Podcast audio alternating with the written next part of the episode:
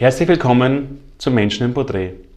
Heute eine außergewöhnlich gesunde Sendung. Ein außergewöhnlicher Gast, Dr. Gerhard Weiland, Arzt. Er selbst sich auch als Menschenbeobachter bezeichnet und nicht davon spricht, Krankheit zu behandeln, sondern Gesundheit zu stärken. Ich freue mich für ein außergewöhnliches Gespräch mit Dr. Gerhard Weiland. Herzlich willkommen. Danke für die Einladung, Herr Leyacker. Das Spannende bei Ihnen ist ja, dass im Endeffekt Ihr jetziges Tun Ihre Mission in der Kindheit irgendwie schon begonnen hat. Wie darf man das verstehen? Ja, ich stamme aus einer besonderen Familie. Als Einzelkind unter drei Erwachsenen, die miteinander unentwegt Schwierigkeiten hatten. Das heißt, es gab Konflikte, es gab Streitereien und ich als Kind mittendrin. Und da war ich so sehr früh in die Rolle eines Vermittlers gedrängt. Mhm. Und ich habe mir ganz, ganz früh die Fragen gestellt, wie könnte man es besser machen? Wie könnte man besser miteinander sprechen, miteinander leben, um den Alltag friedlicher, ruhiger, angenehmer und heute würde ich sagen, gesünder zu gestalten? Und damals war schon klar, dass Sie dann als Kind schon wussten, Sie möchten ein Arzt sein, oder wie kam dann der Sprung quasi aus dieser Mediatorenrolle, kann man sagen, mehr oder weniger der familiären, dann später Richtung Medizin, auch von der Ausbildung her? Ja, es wurde mehr und mehr zu einem, ich sage, ich wurde mehr, mehr und mehr zu einem Menschenforscher und dann so etwa in der Zeit der Pubertät hat mich das Körperliche auch interessiert natürlich. Und da habe ich gesagt, Medizin ist die beste Variante. Und dann später beim Medizinstudium habe ich erkannt, es ist zu theoretisch und zu sehr auf die Krankheiten funktioniert, äh, hin, hin orientiert. Und dadurch habe ich mich mehr sehr früh für Alternative, für ganzheitliche Heilmethoden geöffnet und durch einige Schlüsselerlebnisse auch tolle Heilmethoden kennengelernt, so wie die Homöopathie, Akupunktur und auch andere. Und die wende ich seit mehreren Jahrzehnten jetzt erfolgreich an. Wow. Weil mehrere Jahrzehnte, das klingt so, als hätten Sie in einer Zeit, wo doch die Schulmedizin noch sehr, sehr dominant war, schon mit alternativen Dingen auch begonnen. Oder wie war das damals am Beginn jetzt? Nun, die Schulmedizin, wie wir sie heute nennen, oder herkömmliche Medizin, besser wäre der Ausdruck Mainstream-Medizin, hat ja sehr große Vorteile in den Bereichen der Intensivmedizin, der Notfallmedizin und der Chirurgie. Alles andere ist natürlich oft zu einseitig und wird leider auch immer mehr von wirtschaftlichen Interessen getragen. Und das macht diese Mainstream-Medizin nicht immer so einfach für Menschen, die chronisch krank sind, die, wenn sie nicht in ein Schema passen, dann da durchfallen und nicht die entsprechenden Heilmethoden dann zur Verfügung haben. Das heißt, sie bekommen irgendwelche Therapien, aber die haben oft wildeste Nebenwirkungen und dann stehen sie da und da braucht es eine erweiterte Medizin, die ihren Blickpunkt hat, der Mensch als Ganzes, als sehr komplexes Wesen, das ein, ein Wesen, das eine Seele hat, das ein Herz hat, ein Gemüt hat und einen ganz individuellen Körper hat mit besonderen Verfassungsmerkmalen, Empfindlichkeiten, Stärken und Schwächen. Mhm. Sie haben damals Ihre erste Praxis wann eröffnet? In welchem Jahr war das? Meine erste Praxis war 1986 und ich war ein paar Jahre lang Kassenarzt mit allen Kassen, habe aber gesehen, dass ich in diesem System nicht mein ganzes Können und, und mein ganzes Interesse ausüben kann. Und so habe ich die Kassen zurückgelegt und bin seit 1990 privater Arzt, wo ich sage, ich habe genügend Zeit für die Patienten und kann ihnen nicht nur Aufmerksamkeit schenken, sondern auch ihnen Zeit und Raum geben, das zu erforschen, was notwendig ist, nämlich die eigenen Ressourcen zu heben. Das geht in den Bereich des Gesundheitscoachings, weil je schwächer oder je mehr krank ein Mensch ist, desto mehr muss er draufkommen, wie kann er sich stärken. Und das fällt auch in den Bereich hinein, wie kann er seine Selbstbestimmung auch im Gesundwerden da möglichst forcieren. Mhm. Damals so quasi jetzt im Werdegang mit der ersten Praxis, was war damals die, die größte Herausforderung am Beginn? Nun, die größte Herausforderung war äh, die zeitliche, weil äh, manche glauben heute noch immer, dass man äh, eine, eine Sprechstunde, eine sinnvolle Sprechstunde ist ja schon das Wort, eine Herausforderung in fünf bis zehn Minuten abhalten kann. Das funktioniert nicht. Man braucht viel, viel mehr und man braucht eine Aufmerksamkeit und manchmal ist es auch in der Medizin so, man ist auch ein bisschen ein Detektiv und ein Erforscher.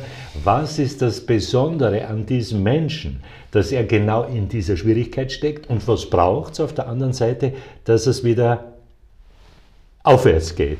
Und da muss ich sagen, die größten Lehrer waren meine eigenen Patienten. Weil wenn ich äh, jemand kennengelernt habe, der mir erzählt hat, dass er aus schweren Krankheiten wieder gesund herausgekommen dass er wieder genesen ist oder dass er große Krisen toll überstanden hat, da hat mich das immer interessiert. Was hat der gemacht? Was hat der für Fähigkeiten? Was hat der für, für Unternehmungen gemacht, dass er es so toll bewältigt hat? Und das habe ich gesammelt und lasse es natürlich heute in, in meine Arbeiten, in alles, also in der 1 zu 1 Arbeit, aber auch in meine Vorträge, Seminare und in die Bücher einfließen. Weil ich denke, von Menschen, die es hautnah erlebt haben, kann man am meisten lernen. Stimmt, ja.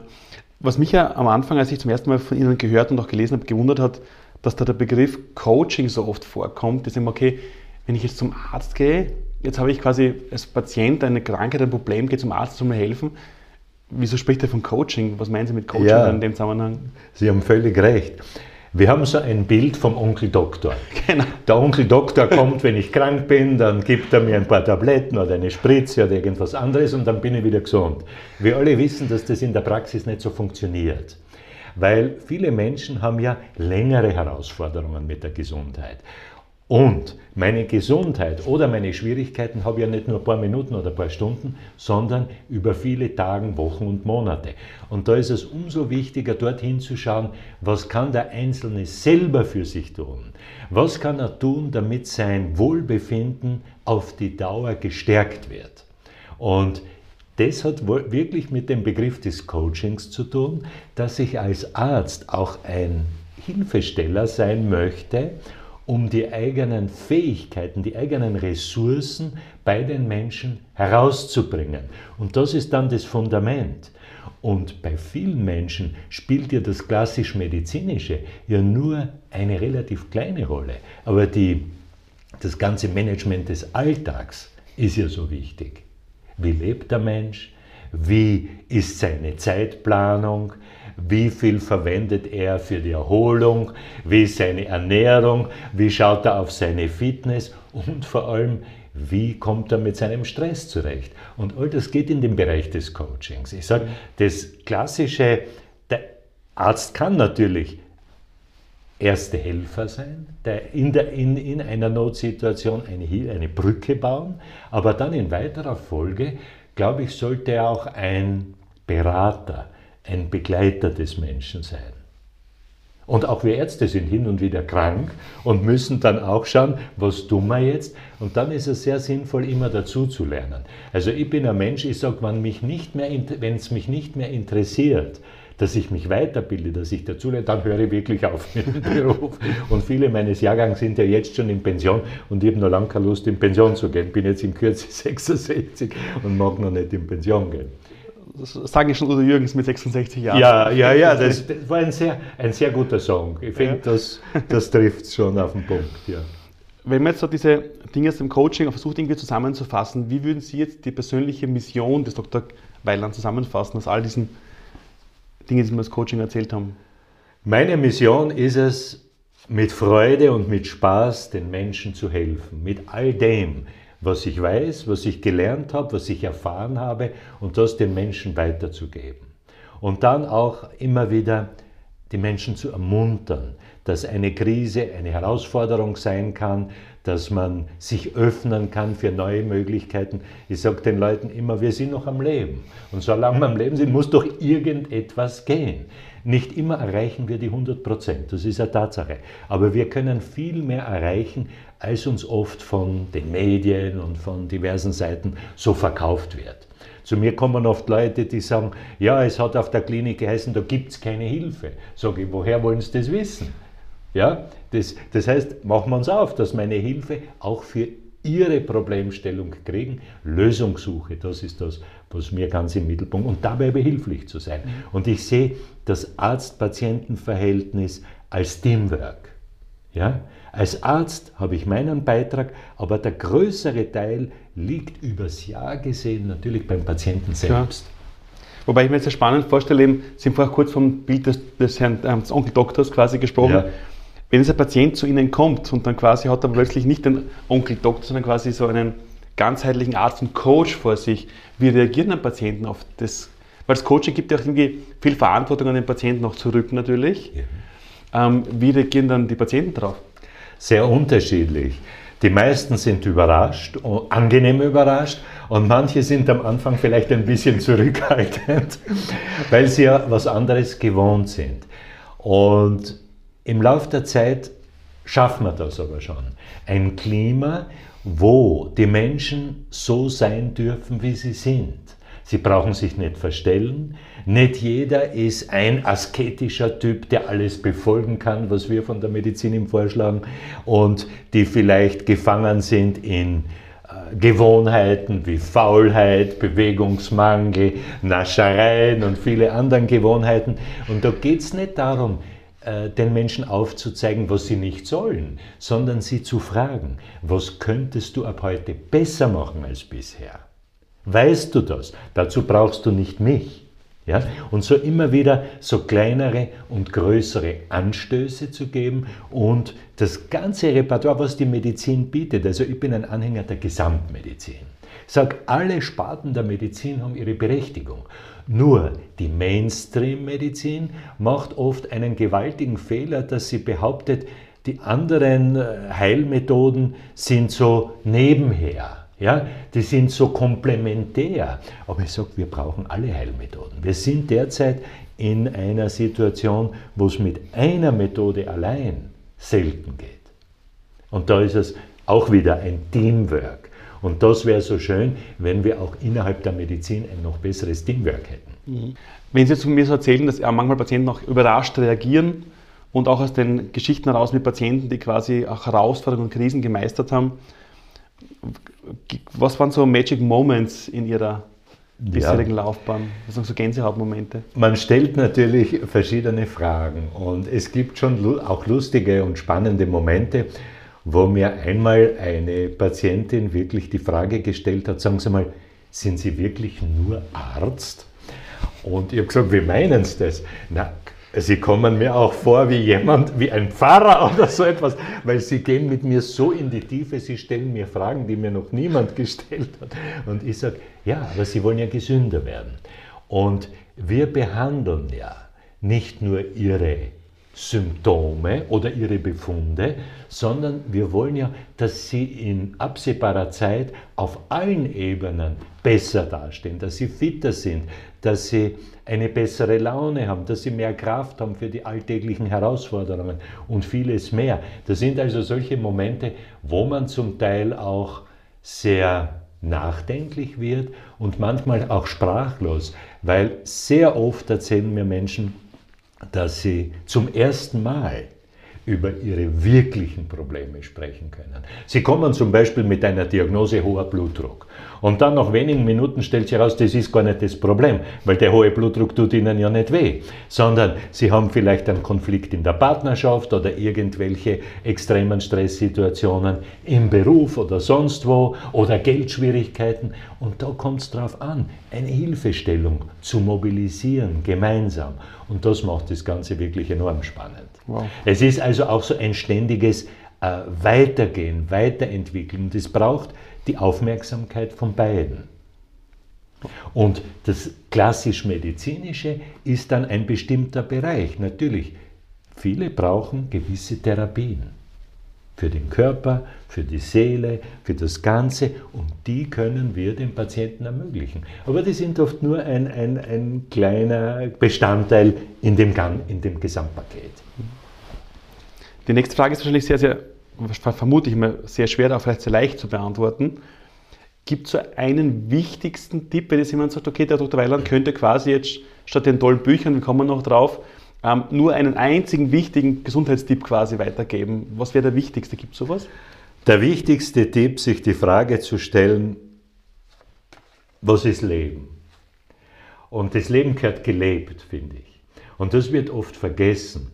Wir, wir sind mit so vielen Dingen beschäftigt, das muss erledigt werden und das muss erreicht werden und ein neuer Computer und ein neues Handy und all diese Dinge. Also dieses, ich nenne dieses ganze Konsumzeug, dort sind wir heutzutage oft gefangen und wir sind gefangen auch in gesellschaftlichen Normen und Herausforderungen. Dabei ist es wichtig, wie kann ich mein Leben leben und wie kann ich es vor allem in Freiheit, in Selbstbestimmung und möglichst kreativ und in Freude leben. Das wäre das Wichtigste. Mhm.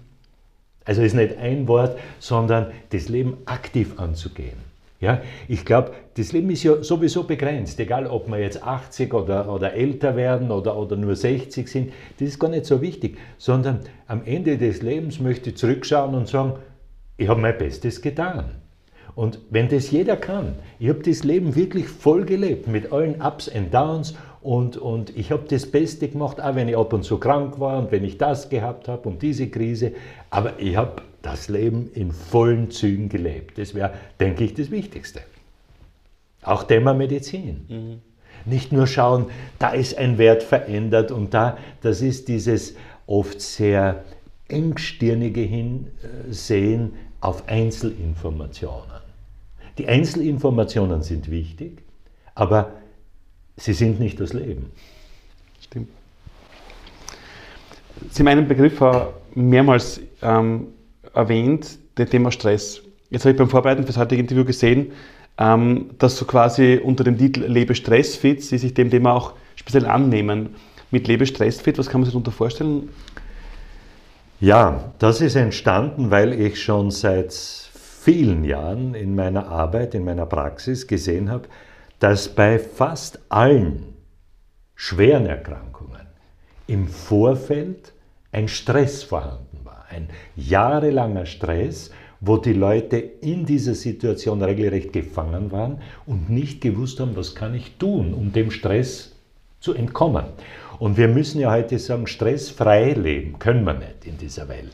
Aber es gibt Hilfestellungen, Selbsthilfemethoden und es gibt Tricks und Tipps, wie man den Alltagsstress oder auch gröberen Stress in der Partnerschaft oder im Berufsleben besser vorbeikriegen kann. Wo man sagt, äh, wenn man die Profi-Tipps für sich selber anwendet, zum Beispiel einfache Dinge wie ein tiefes Atmen und wenn man abends diesen äh, Tagesärger zum Beispiel mit ganz einfachen Übungen loswerden kann, dann schläft man tiefer, nimmt den Stress nicht mit in seine Traumwelt und ist dann in der Früh für den nächsten Tag schon besser erholt. Und so entstand dieses Online-Training, Lebe Stressfit mit dem Gipfel des Stressmaster Trainings.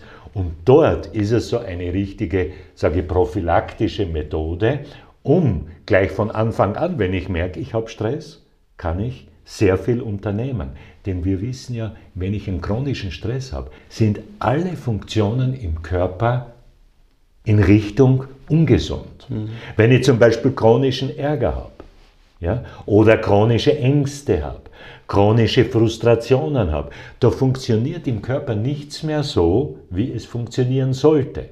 Das ganze Hormonsystem, das ganze Regenerationssystem wird beeinträchtigt. Und da ist es ganz wichtig, den Stress mehr und mehr aufzulösen, soweit ich kann. Zumindest so klein zu machen, dass er mir nicht mehr schadet. Gibt es irgendeinen Stress, den Sie verraten könnten jetzt von unseren Zusehern? Ja, ein wichtiger Stress ist, auf die eigene Stimmung zu schauen.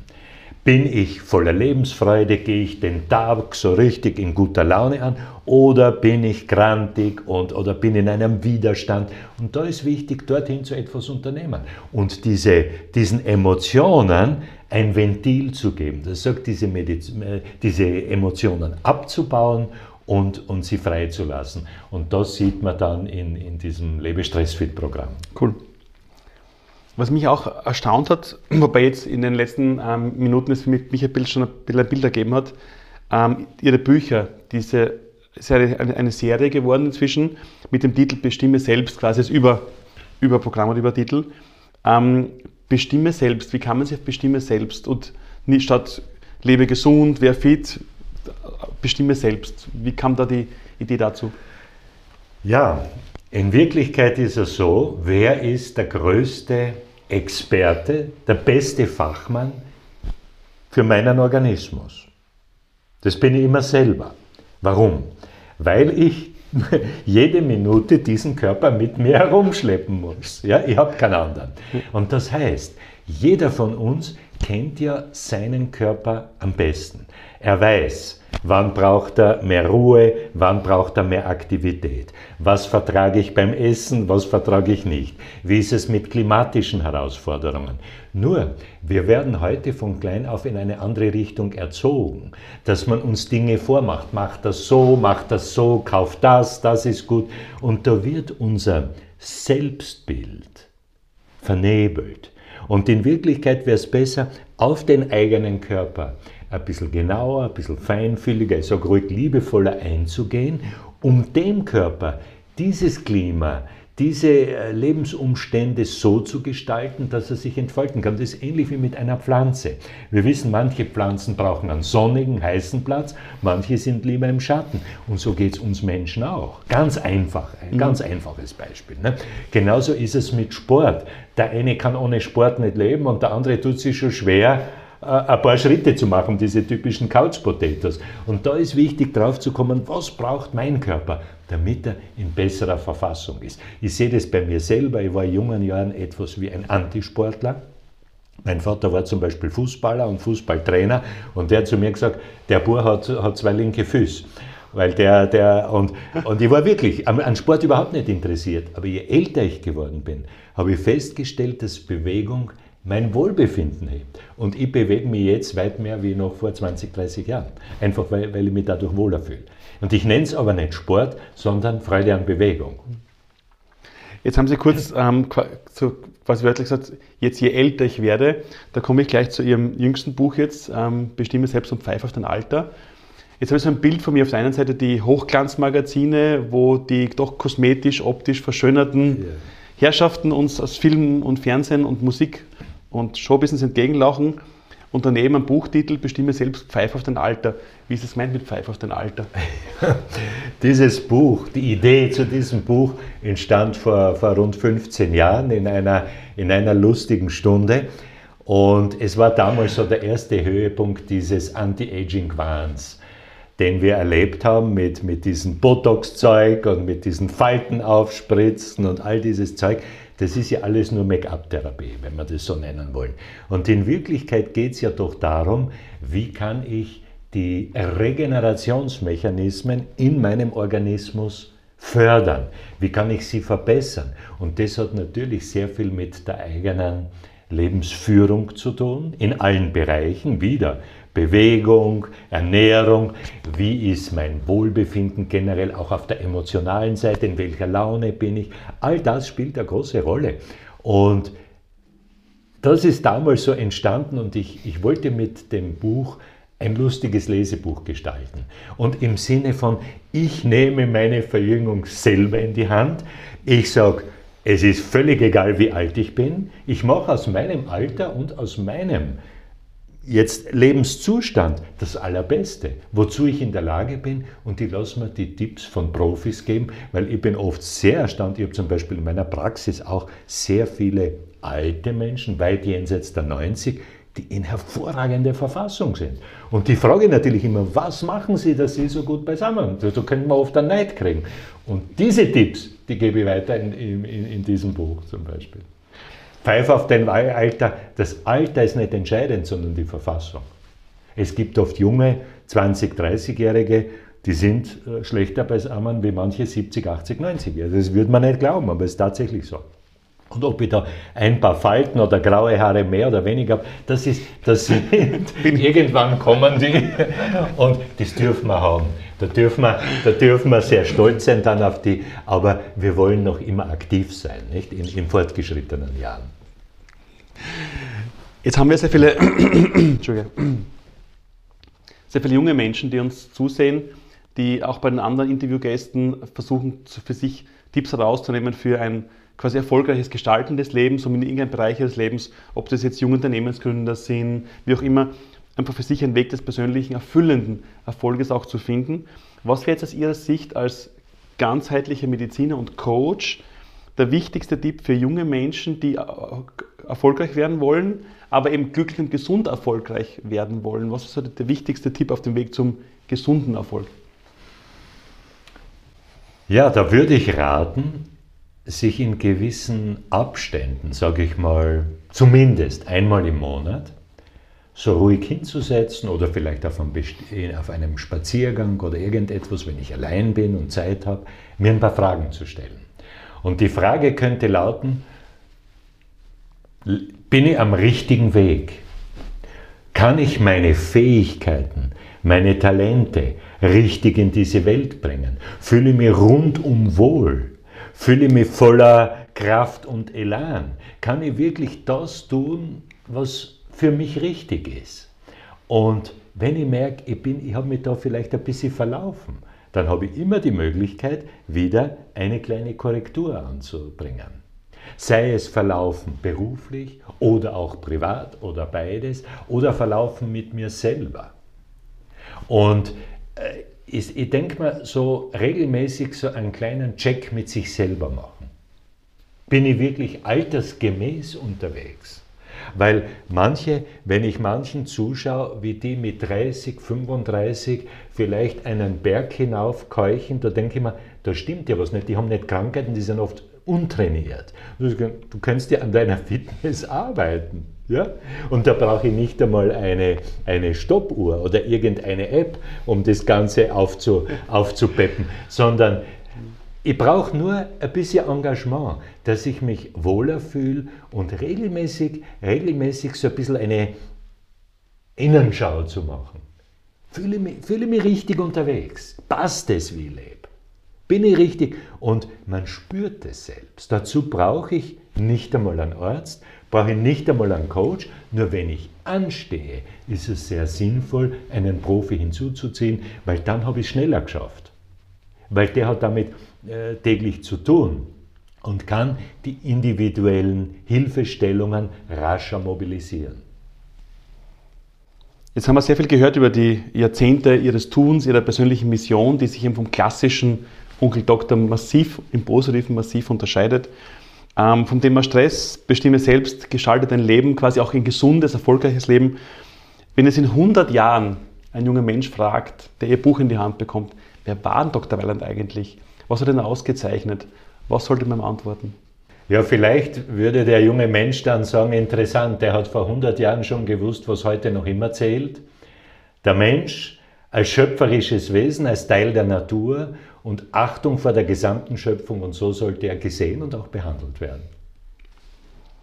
Auf dem weiteren Weg alles Gute, weiterhin viel Erfolg. Danke für die vielen tollen Tipps. Danke fürs Gespräch. Vielen Dank, Herr Danke. Lerker.